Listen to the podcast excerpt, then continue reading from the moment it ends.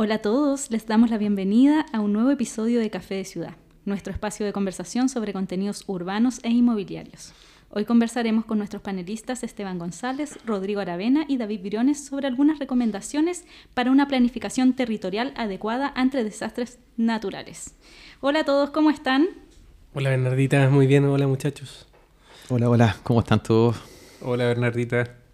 Bueno, todos sabemos que Chile cuenta con una geografía diversa y con una amplia variedad de condiciones climáticas y naturales. Sin duda, una planificación territorial adecuada e integrada cumple un rol fundamental en la mitigación de los impactos ante desastres naturales. David, ¿qué medidas se pueden utilizar para minimizar los impactos en las ciudades y comunidades rurales frente a estos eventos naturales? Gracias Bernardita por la pregunta. Em, bueno, para partir, eh, yo creo que hay que señalar que Chile es un país que está bajo riesgo. O sea, más del 90% de la superficie de Chile está bajo algún tipo de riesgo. Ya, sea inundación, volcanismo, de la ARE, eh, tsunami, etc. Entonces, vivimos en un país de riesgos. ¿ya? Y, como somos un país de riesgos, tenemos que estar preparados tanto en la planificación como en la gestión para enfrentar esos riesgos. ¿Ya? Em, creo que desde el punto de vista de las medidas que, que tú preguntas, Bernardita, para poder minimizar esos impactos, eh, lo primero, si uno habla obviamente del punto de vista urbano, es eh, cómo planificamos ¿cierto? el territorio. ¿ya? Y en el territorio tenemos al menos, al menos dos espacios, ¿ya? los espacios urbanos y los espacios rurales. ¿ya? Eh, al menos en los espacios urbanos existen los planes reguladores, ¿cierto? los instrumentos de planificación territorial que eh, desde ya hace varios años hacen estudios de riesgos naturales, ¿cierto? Dentro de los estudios base para poder hacer un plan regulador donde se definen zonas de riesgo, ¿ya? El problema es que muchas veces eh, no las respetamos, ¿ya? Y ahí uno ve ciertos asentamientos regulares en el borde de, de ríos, ¿cierto? Lo que pasó en algún momento en el río Copiapó, o lo que pasa en el borde costero, por ejemplo, que eh, cierto hay muchos asentamientos también o viviendas o usos habitacionales que están en zonas bajo la cota 30, ¿cierto? que se definió después del terremoto del 2010, que es una zona de riesgo, ¿cierto? o infraestructura crítica. Entonces, ¿cómo nos hacemos cargo ¿cierto? desde la planificación y el desarrollo ¿cierto? de la ciudad eh, respetando estas zonas de riesgo que se definen en los planes reguladores? ¿ya? Y por otro lado tenemos las áreas rurales, que quizás ahí, y aquí como va a abrir la, conversación, quizás es uno de los espacios donde más al debe estamos y que se vio, ¿cierto?, en el último episodio de inundación asociado al fenómeno climático de las lluvias, eh, donde no existe regulación, ¿cierto? no se definen áreas de riesgo y donde tenemos una ocupación que se ha venido generando durante el último tiempo ¿cierto? a través de construcciones, ¿cierto? industria, pero también proyectos de parcelación que muchas veces están en zonas de riesgo, pero como están en las áreas rurales no están planificadas, no están organizadas territorialmente. Entonces, creo que ahí tenemos para abrir un poco la conversación, uno de los, un desafío, ¿cierto? Cómo podemos hacernos cargo de, desde ese punto de vista de, estas zonas de riesgo y cómo poder mitigar, ¿cierto? Eh, estos eventos extremos que a veces ocurren. Mm, disculpa un poco, eh, David, pero ¿no existe ningún tipo de planificación al respecto? ¿Ningún instrumento? Hoy en día lo que hay son instrumentos indicativos, ¿cierto? Eh, que son los planes de, regionales de ordenamiento territorial, son los PROT. Pero lo que hacen principalmente los PROT son zonificaciones indicativas, que son una especie como de vocación cierto territorial, pero no es una normativa. ¿ya? En algunos casos hay planes reguladores intercomunales que sí, cierto, se hacen cargo, pero hoy en día tenemos la gran parte de la superficie rural en Chile que no tiene ningún tipo de planificación en ese sentido. Entonces no sabemos si estamos cerca, por ejemplo, de una zona de inundación, de avalancha, de volcanismo, de tsunami, etc. Entonces ahí hay un tema que, que está al debe. No, y lamentablemente em, el cambio climático nos va a obligar a volver a mirar todos los estudios de riesgo que en algún momento se habrán hecho. Eh, probablemente tuve el análisis de una olla hidrográfica, de una cuenca de río. Siempre contabilizas cierto nivel de eh, pluviosidad que se pueda dar, pero hoy en día, como hemos visto en los últimos eventos climáticos, la pluviometría subió a nivel de altura. Es decir, los procesos de nieve están yéndose cada vez más arriba y eso significa que la cuenca de agua que recibe un río dentro de un periodo de tiempo determinado se hace infinitamente más grande. Y todo es un problema de recursos en definitiva, porque tú puedes eh, encauzar un crecimiento de un río a partir de obras eh, hidráulicas que permitan decantar cierta cantidad de, agua para que vaya escurriendo de forma más paulatina y darle un proceso de, de, cauce más disipado en el tiempo y evitar así las grandes, las grandes aluviones que se han dado. O bien puedes hacer gaviones a ciertas distancias de, de, los bordes para contener cierta cantidad de caudal de agua. Pero lamentablemente entramos dentro de un problema de presupuesto en primer término y también un problema de rentabilidad social. Porque estas grandes obras hidráulicas son, en primer lugar, muy caras y segundo, se hacen prioritariamente sobre las áreas más densamente pobladas. Y ahí lamentablemente el mundo rural queda siempre fuera porque las grandes obras se terminan haciendo en las ciudades. Sí, solamente complementar que los riesgos que existen hoy día no solamente son riesgos físicos, también hay riesgos humanos. Eh, como, como, hemos visto hoy día los incendios forestales, un gran porcentaje son causados por el hombre. Y también hoy día el conflicto indígena, también que, que genera grandes riesgos en los alrededores. La toma de decisión de muchos proyectos depende de eso. También es un riesgo que no es de carácter físico. Pero más allá de eso, yo creo que hoy en día la, gran, la gran temática de fondo tiene que ver con qué es lo urbano, con qué es lo rural, cómo se planifica lo rural eh, y qué tipo de proyectos se pueden desarrollar, qué tipo de estudios tienen que hacer para poder establecerse. Y, no solamente proyectos, porque también hay muchos villorrios con pobladores que, que van particionando sus tierras y que viven históricamente en esos lugares. Hay muchas tomas hoy en día, las tomas no, no tienen eh, por ningún motivo ninguna planificación detrás eh, y, lo que vemos es lo que ha ocurrido en el último tiempo, con las inundaciones, con los incendios, con los terremotos, que cada vez son más críticas las situaciones que van sucediendo. Entonces, yo creo que aquí hay una carencia de planificación. Eh, parte del proyecto de ley hoy en día que, eh, que tiene contemplado el ordenamiento de las parcelaciones de agrado va en esa línea pero no solamente son las parcelas de agrado, yo creo que eh, aquí hay que poner una... Hoy día se, se, cuentan con todas las herramientas tecnológicas, geográficas, para poder delimitar con mucha mayor precisión a nivel territorial los riesgos. Como dice Rodrigo, hay que actualizar también estudios que se han hecho. Y, y creo que es un desafío, pero que estamos en pañales, ¿no? Mm. ¿Lo comparten? Totalmente y, tú lo mencionaste, Esteban, que el, origen de las tomas, las tomas por antonomasia son ocupaciones de terrenos que no tienen ninguna planificación. Y las tomas se hacen generalmente al amparo de la mayor cercanía eh, eh, logística de las personas. O sea, si hay un terreno desocupado al lado, aunque sea lecho de río, me lo voy a tomar. En Valparaíso, todas las quebradas, nos dimos cuenta con los últimos incendios de la última década que todas las quebradas habían sido lamentablemente ocupadas. Y así, y muchas ciudades de, de, borde del mar, eh, lo vimos en el, el eh, tsunami del año 2010, estaban bajo la cota de inundabilidad probablemente. Pero se trata de ciudades que han nacido de forma esporádica, de forma espontánea, hace probablemente cientos de años como caletas pesqueras. Por lo tanto, no vamos a pedirle a esas ciudades que se cambien totalmente de lugar a una zona segura. Eso es eh, inviable lo que se tiene que hacer muchas veces es mitigar un eventual riesgo, que fue lo que se hizo con muchas eh, ciudades de este, de este tipo en donde se planificó cómo tratar de mitigar las olas haciendo bordes costeros eh, resilientes. Y ahí hubo un trabajo del Ministerio de Obras Públicas y del MIMBU muy interesante durante la última década, donde se hicieron caletas pesqueras y obras de contención de tsunami en torno a algunas ciudades. Pero yo creo que somos, yo creo que somos expertos en, planificar cuando los riesgos están latentes. Ahora que está, han habido unos tres sismos, claro, estamos todos preocupados de que viene el gran terremoto o con las inundaciones, pero se, se pasa rápido y, y, después nos olvidamos de estas temáticas porque son temáticas importantes y no urgentes. Eh, todavía quedan muchos caminos que, nos, que quedaron cortados con las últimas inundaciones. Hay poblados enteros que están desconectados, que están aislados, pero ya no es tema, no, es tema. A los políticos les encanta, de todos los colores políticos, aparecer en pantalla cuando están estos fenómenos, pero después, lamentablemente, quedan en el olvido a las dos, tres, al mes de que ocurrió el fenómeno. Eh, yo creo que, como dice David, este es un país que está lleno de riesgos. Eh, y, tenemos que buscar políticas pero sostenibles en el tiempo. No, no puede ser algo que aparecemos, todos ayudamos y después desaparecemos. Eso no es sostenible. Sí, yo creo que ese es uno de los grandes temas que, que tenemos con el tema riesgo. Eh, nos acordamos cada 10, 15, 20 años, ¿cierto? Cuando está el tsunami, el terremoto, no hay que olvidar que la norma sísmica chilena es una de las mejores a nivel mundial y, y que se generó producto del terremoto del 85, ¿ya?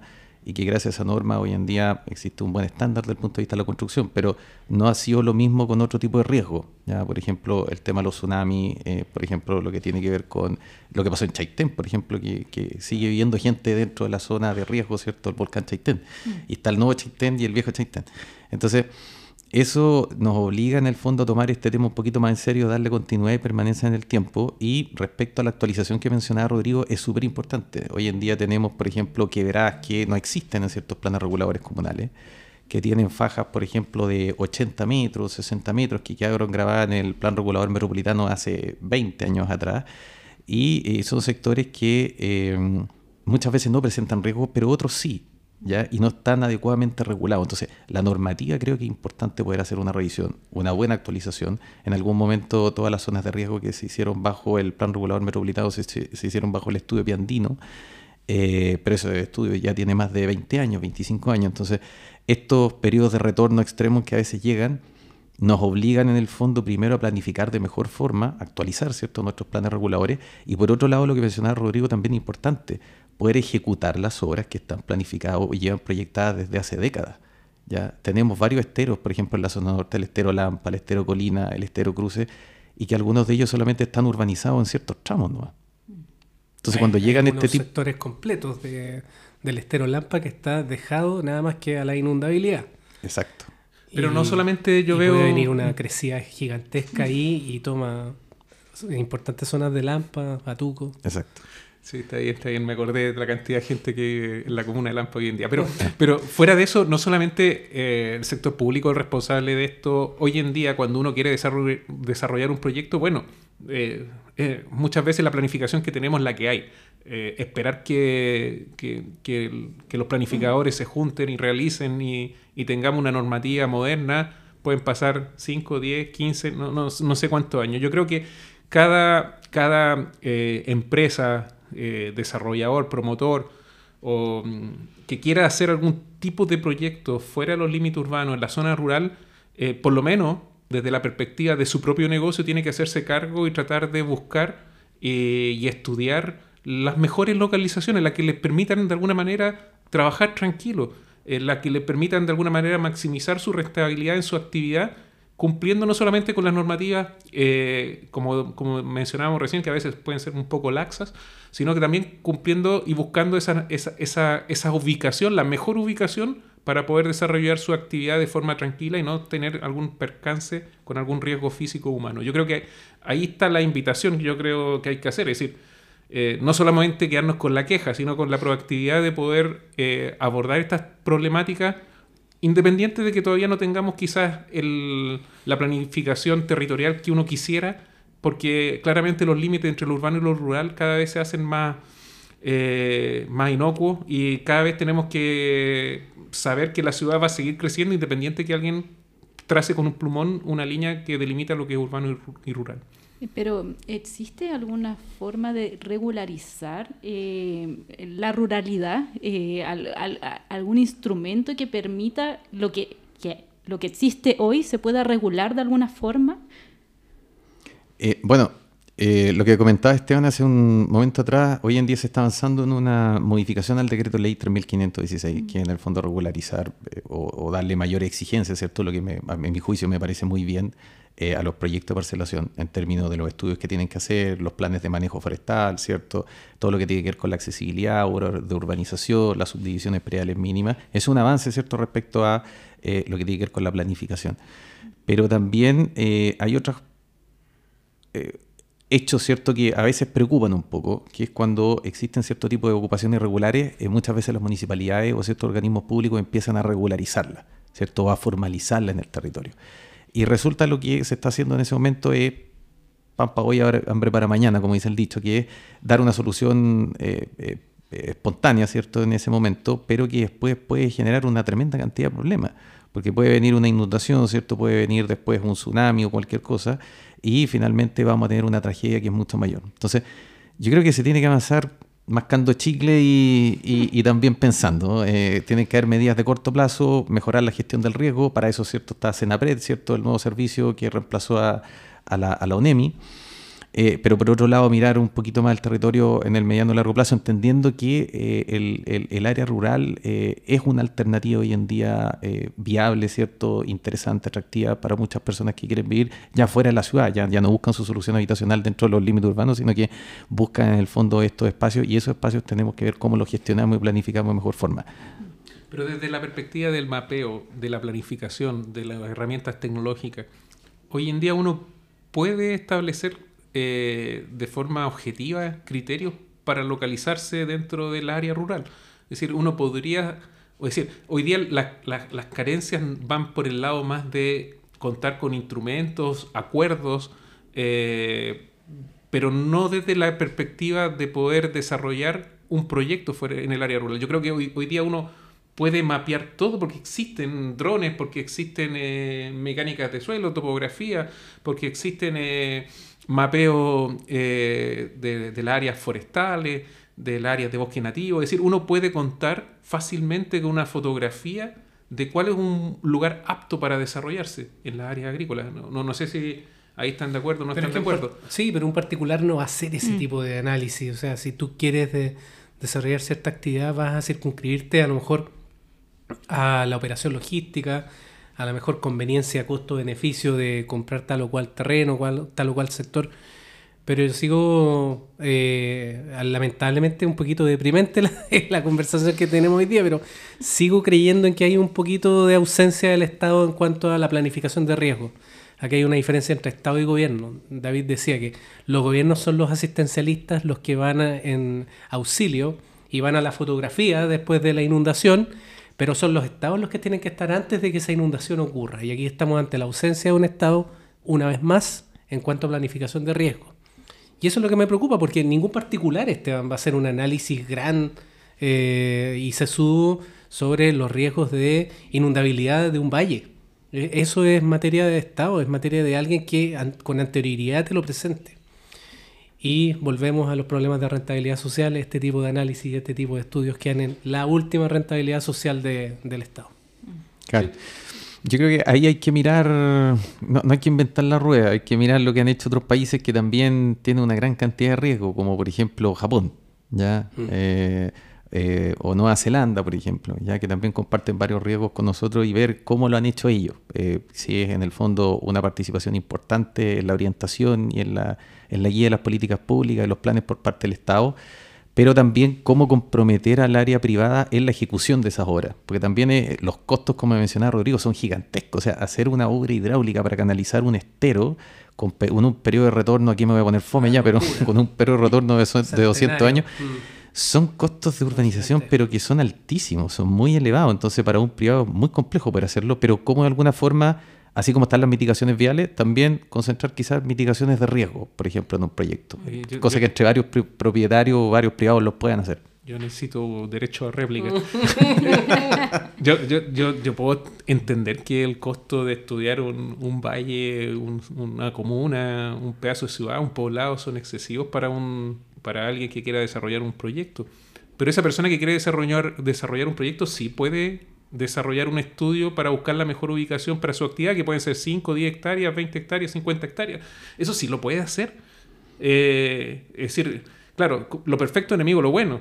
Ojalá contáramos con más estado, ojalá contáramos con las reglas del juego súper claras y uno invierte tranquilo y desarrolla su proyecto y sabe cuáles son las reglas del juego, cuáles son los órdenes de mitigación en cada sector donde me ubique. Y si sé que me voy a, voy a estar al lado de un cauce que tiene un riesgo de inundabilidad, sé cuánto cuesta mitigar ese riesgo de inundabilidad. Pero desde la perspectiva de poder desarrollar hoy en día, porque no vamos a parar la máquina y decir ya no hacemos nada más porque no tenemos un plan. No, tenemos que seguir jugando. Y, en ese juego es cuando uno dice, bueno, soy precavido, voy a prevenir, voy a invertir, tengo que desarrollar un proyecto de 10 hectáreas. Bueno, ¿cuáles son las reglas? Que, ¿Dónde no me voy a poner? ¿Dónde no me voy a exponer? Y, creo que eso se puede desarrollar de buena forma. Sí, estoy de acuerdo. Y hay que hacerlo de una forma preventiva mucho más alta. Para precisamente, frente a la ausencia de una gran planificación, tomar un resguardo propio de una manera mucho más preventiva. Sí, o sea, también eh, concuerdo, o sea, vivimos en un país de riesgo, por lo tanto, parar la máquina no tiene ningún sentido. Eh, hay que seguir avanzando, eh, se necesita a veces más información y, ver cuál es como esa ecuación por así decirlo, más factible para poder eh, ir habitando de mejor forma el territorio. Sí, pues muchos riesgos en el país, entre todos los sismos que nos han acompañado estos últimos días, más las lluvias, más, bueno, años anteriores tsunamis. Eh, hay que seguir planificando bien, se invita también a, a los privados también a invertir cuando quieran desarrollar un proyecto, hacer un, invertir en una buena planificación de riesgo. Eh, así que nada, bueno, nos queda, nos están avisando que nos queda muy poquito, así que las últimas palabras antes de cerrar. No sé. No, mira, eh, algo que se me quedó eh, en el tintero y que quiero hacer hincapié en que los asentamientos humanos son generalmente de forma esporádica. Y mm, frente a, lo, a, los asentamientos actuales, que de, alguna forma uno queda en un lenguaje absolutamente anacrónico hablar de lo rural y lo urbano. Yo creo que los asentamientos hoy día son mucho más híbridos que tratar de lo urbano y de lo rural. Y como son precisamente de causas orgánicas, esporádicas, es muy difícil entrecruzarlos con, con, las situaciones o con las zonas de riesgo. Generalmente han vivido al amparo de esas situaciones de riesgo. Y en la historia, es el, el historial del comportamiento de, esas, de, esos asentamientos en función de, la, de, los eventos de riesgo, es donde hay que aprender mucho. Eh, cómo, cómo defenderse de esos eventos de riesgo a partir del aprendizaje histórico que tú ves en, alguna, en algunas ciudades que, que han ido creciendo hacia cierto lugar o, o no, y de alguna forma toda planificación urbana tiene que partir de ese reconocimiento, de ver cuál ha sido la experiencia histórica hacia atrás de, de esos asentamientos. Mira, yo, yo para terminar y dejar una, una, frase, yo creo, no creo que sea falta de Estado, yo creo que falta énfasis del Estado en abordar estas temáticas. Yo, yo creo que ahí está el, está el problema, en cómo lo abordamos para que no sigamos tirándonos la pelota de cada cuatro años y el próximo toma la, la posta. Como son temas de largo plazo, muchas veces no hay incentivos para tomar esta, estas temáticas, pero no es porque nos falte Estado, es porque el Estado no se hace cargo de estas problemáticas. Esa es mi, mi visión. Sí, mis mi 30 segundos. Yo creo que para cualquier desarrollador hoy en día que piense en factibilizar, por ejemplo, un terreno, creo que tiene que ir a veces mucho más allá de lo que puede en el fondo estar en, en, en algún instrumento de planificación territorial. Creo que ahí hay que ser más proactivo, tanto en las partes, sobre todo en las áreas rurales, donde no existe mucha información. Entonces ahí obviamente hay que eh, ser proactivo en el fondo eh, contar con la información respectiva, etcétera, para poder dar mayor factibilidad, por ejemplo, un proyecto de parcelación, un, un informe favorable para la construcción, etcétera. Sí, y sumando lo que dice David, eh, y, y, esto lo, lo, dejo para la re reflexión, si nosotros mapeáramos hoy en día todos los cauces y todos los sectores de riesgo, sabríamos cuántas viviendas, de forma bastante sencilla, están en áreas de riesgo y pueden estar afectadas por una inundación. Si nosotros mapeamos las viviendas en las quebradas de Valparaíso, podríamos decir con con, un número exacto cuántas son esas viviendas que están en áreas de riesgo porque podrían quemarse. Es decir, la información está. Lo que falta es tomar acción. Bueno, como dice Esteban, hay que tomar acción y no solo hablar de estos temas cuando los desastres llegan, sino que planificar con tiempo. Bueno, gracias a, a, a todos por escucharnos, eh, gracias a nuestros panelistas, Rodrigo, gracias. Esteban, David, y nos vemos en un próximo episodio de Café de Ciudad. Gracias, chao, gracias, chao. que estén bien. Hasta la que próxima.